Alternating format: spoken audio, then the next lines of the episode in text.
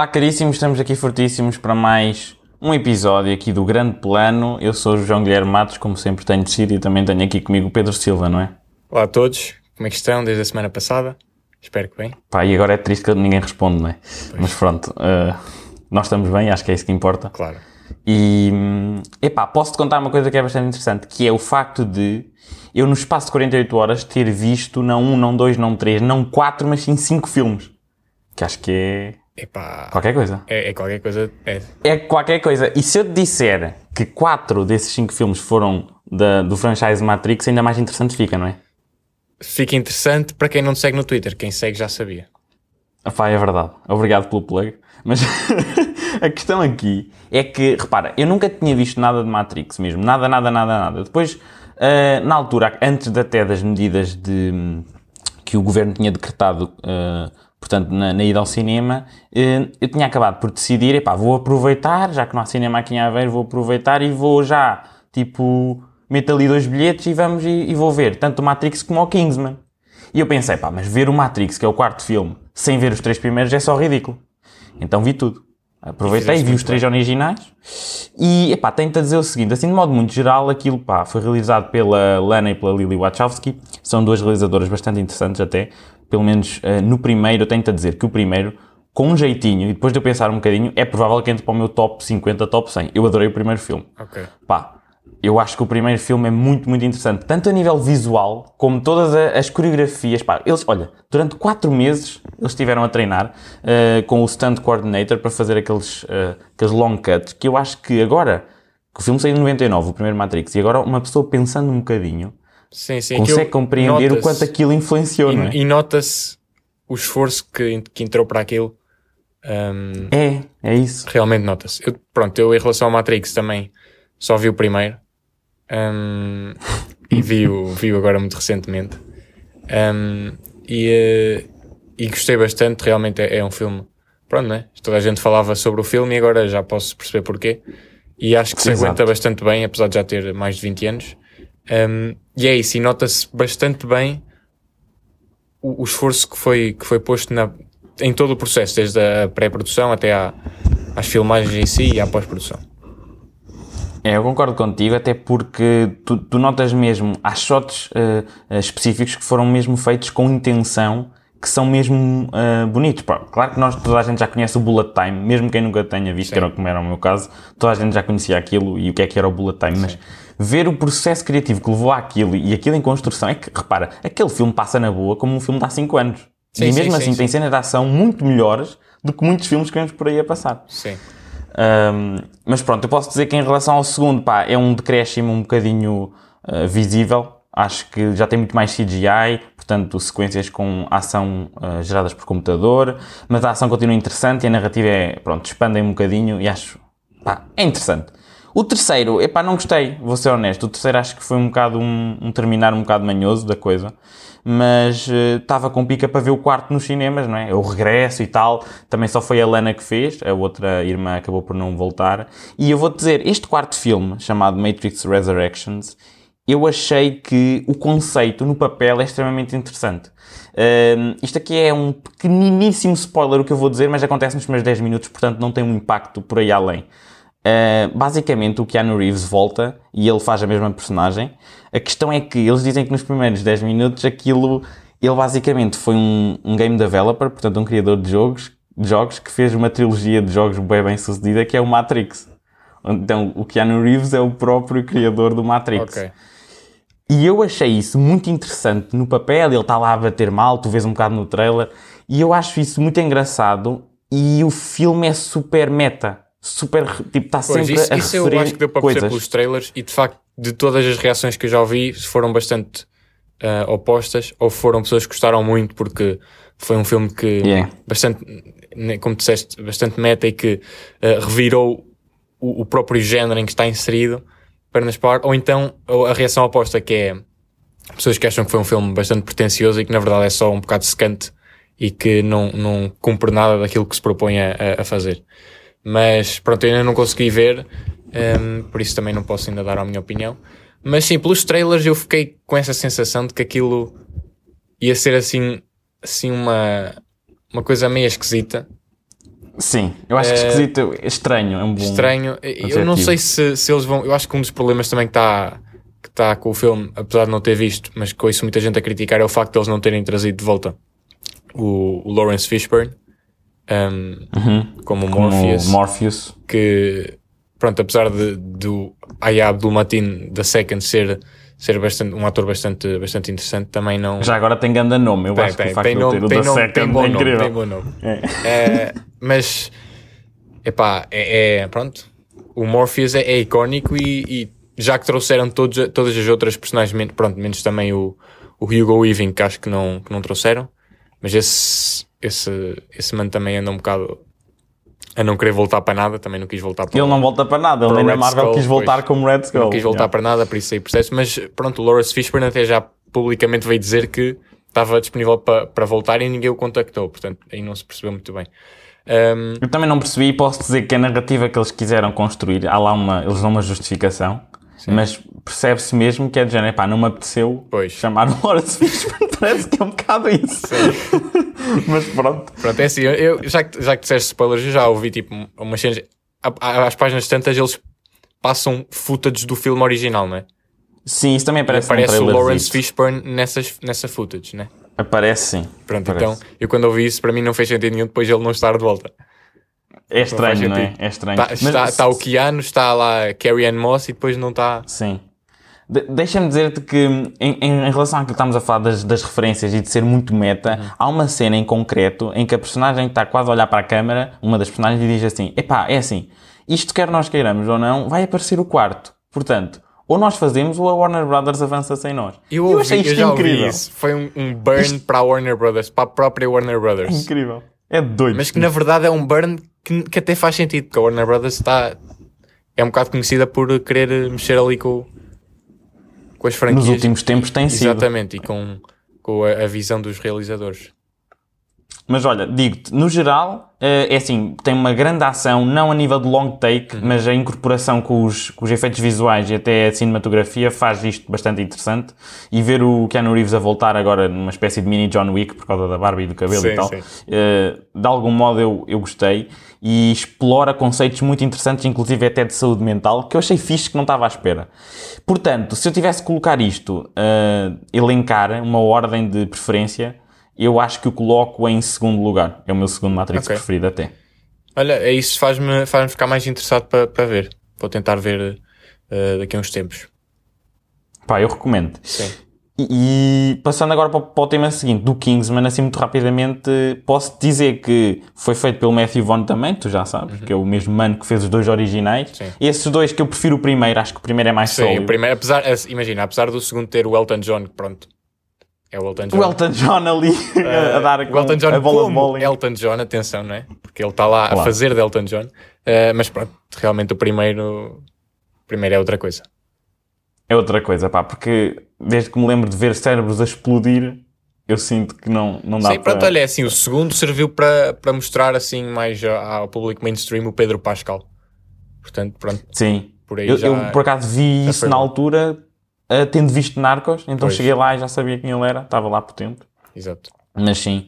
Agora, este Kingsman, que é, portanto, a- a- essencialmente serve como as origens da, da organização, eu sinto que é um filme totalmente diferente, ou seja, é só Kingsman de nome. Pois, Eu e- até vou mais longe e acho que o Matthew Vaughn nem sequer queria fazer um filme Kingsman, queria fazer um filme de Segunda Guerra Mundial e Pois, disse, aquilo que eu- olha, Aquilo aqui. que me parece pelos estrelas e não sei o que é que aquilo é.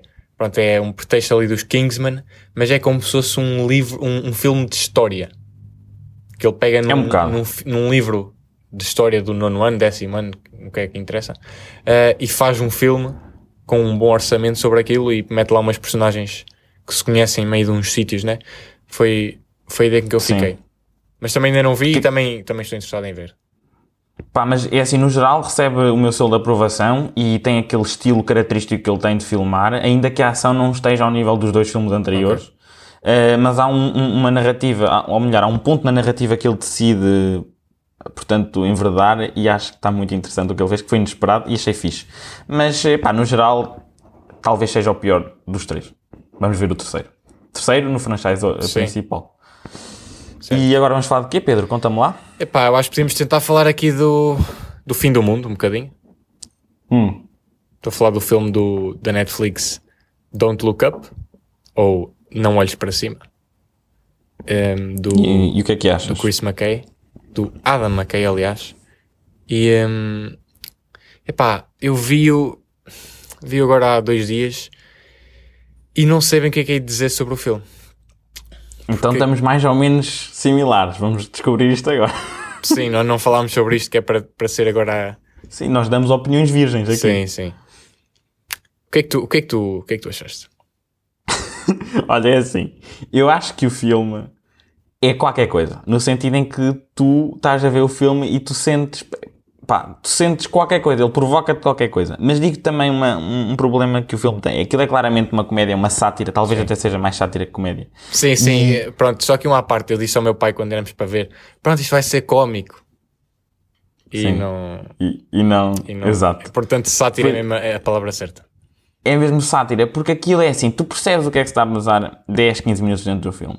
E eu sinto que o filme também é um bocado maçador e cansativo, no sentido em que é só one note. É pá, só tem um tom e ele está, vou dizer, não sei se é, mas 2 horas e um quarto, 2 horas e 20, não sei quanto tempo é que demora o filme. Ele está o tempo todo, ah, está sempre, sempre, sempre, sempre, sempre a insistir no mesmo tópico e na mesma coisa. Eu acho que isso pode ser maçador. Para mim, sei que foi um bocadinho, apesar de, epá, claro que o DiCaprio tem grande papel. Claro que a Meryl Streep é cativante. Claro que o Jonah Hill é aquela personagem marada que nós conhecemos que ele costuma ser. Sim, sim. Mas não sei até que ponto o, o, o filme consegue não sucumbir perante o peso das, das suas Sim, eu próprias... concordo. É, pessoas. o Adam McKay tem este problema muitas vezes, que é ele tem é, é uma boa pessoa de ideias, mas depois de executar, eu sinto que ele não, não- nem sempre executa as coisas tão bem feitas. Eu já tinha visto o Vice dele, filme de 2018, um, que tinha gostado bastante.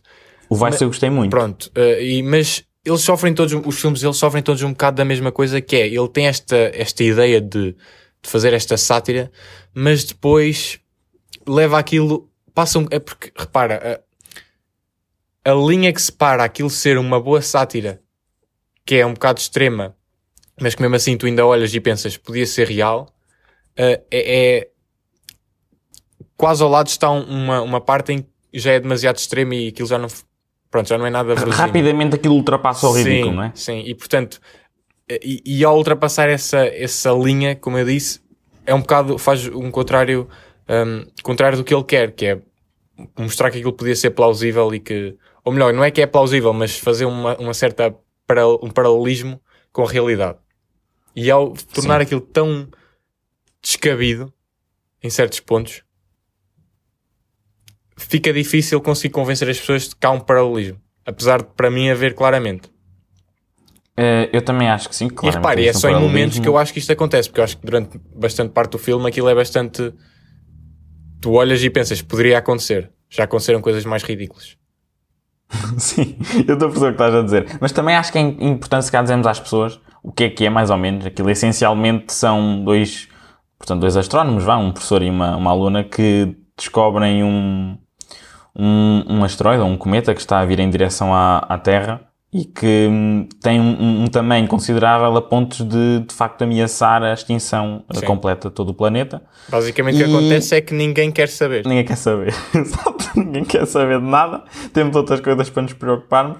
E isto, epá, para já, deixa-me dizer que há uma cameo de um senhor muito, muito interessante. Sim, eu, nem, eu nem reparei à primeira. Eu nem reparei A à voz, primeira. foi a voz que me... Sim, e depois quando, quando já tinha passado eu disse, eu virei para os meus pais, ah, era o não sei quê. Não vamos dar cá começamos a falar, a partir de agora falamos com spoilers do Don't Look Up, que é para falarmos Ok, falar então pronto. Passem esta parte à frente se ainda não viram, porque isto vai ser grande spoiler, ok? podes, podes dizer.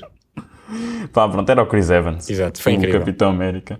Que já agora também é o, é o ano das cameos dele, porque ele já Sim, teve sim. uma cameo no Free Guy. Sim, A cameo do Free Guy também foi foi, incrível. foi muito bom, foi. De facto. E, e temos de Epá, falar, mas- repara, temos de falar aqui de, de uma coisa incrível. O cabelo do Timothy Chalamet.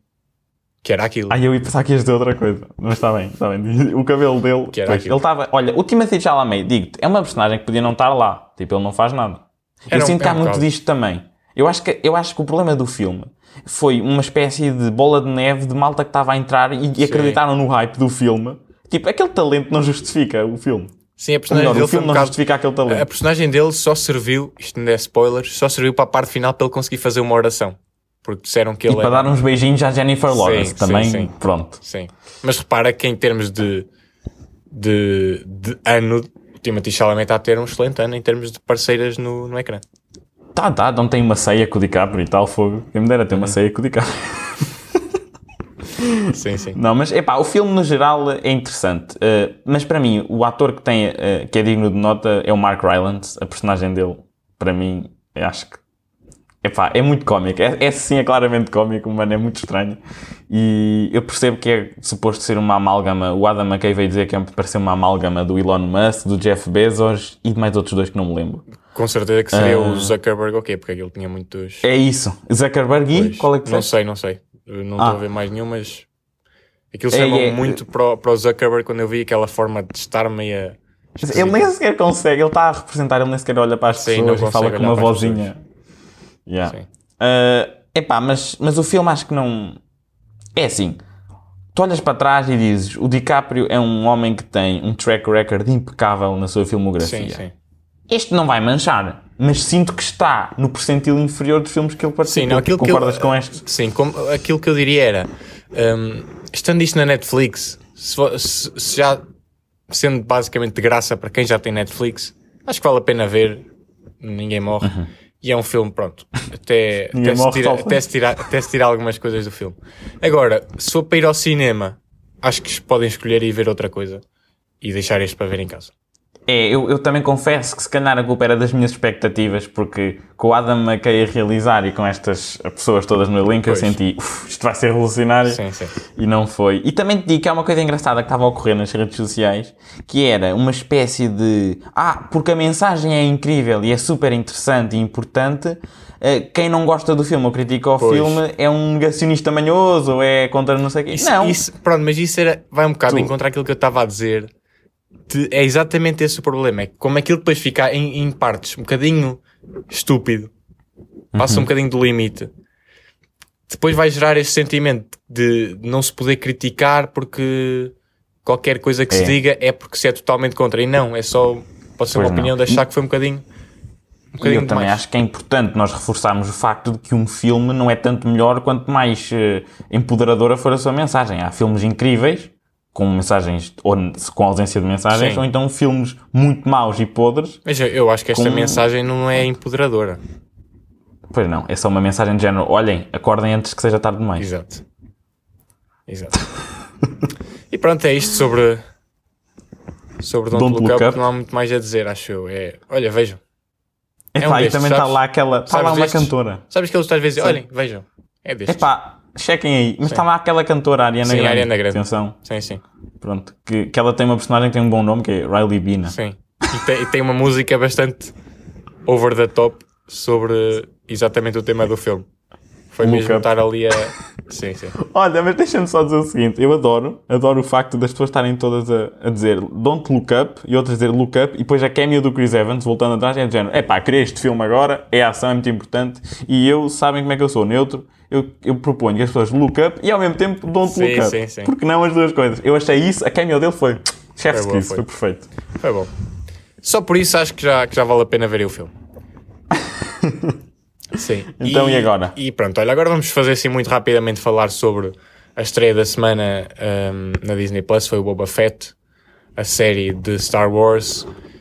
Eu assim muito resumidamente e muito rapidamente, isto não tem spoilers, achei que foi um começo sólido para, para a história, não estou bem a ver qual vai ser a necessidade, ou melhor, não, não sei bem qual é a necessidade de- desta série existir, mesmo com este primeiro episódio ainda não percebi muito bem porque é que isto tem que existir, mas vou confiar na equipa que está por trás disto, porque eu gostei bastante do, do Mandalorian e são as mesmas pessoas que estão a fazer.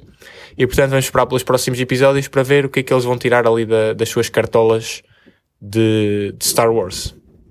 Meu caro, não tenho nada a acrescentar, faço minhas as tuas palavras. É Sim. perfeitamente isso que eu. Que eu Pronto, que eu basicamente penso. a nossa política aqui vai ser: se acontecer alguma coisa bombástica, falamos entretanto, se não, esperamos pelo fim da, da temporada para dar as nossas opiniões finais sobre, sobre a série. Muito bem. Então, aqui para encerrar este belíssimo episódio, eu proponho que a gente fale do, do Batman, não é? Porque recentemente Sim. o. Ouvi dizer que saiu um trailerzito. trailerzito. Sim, sim. Não é? The Trailerzito. and the Cat. Eh, Exato. Um Isso é um bocado inesperado. Este trailer veio meio do nada. foi, foi bastante. E teve bastante tempo no YouTube, assim, um, unlisted.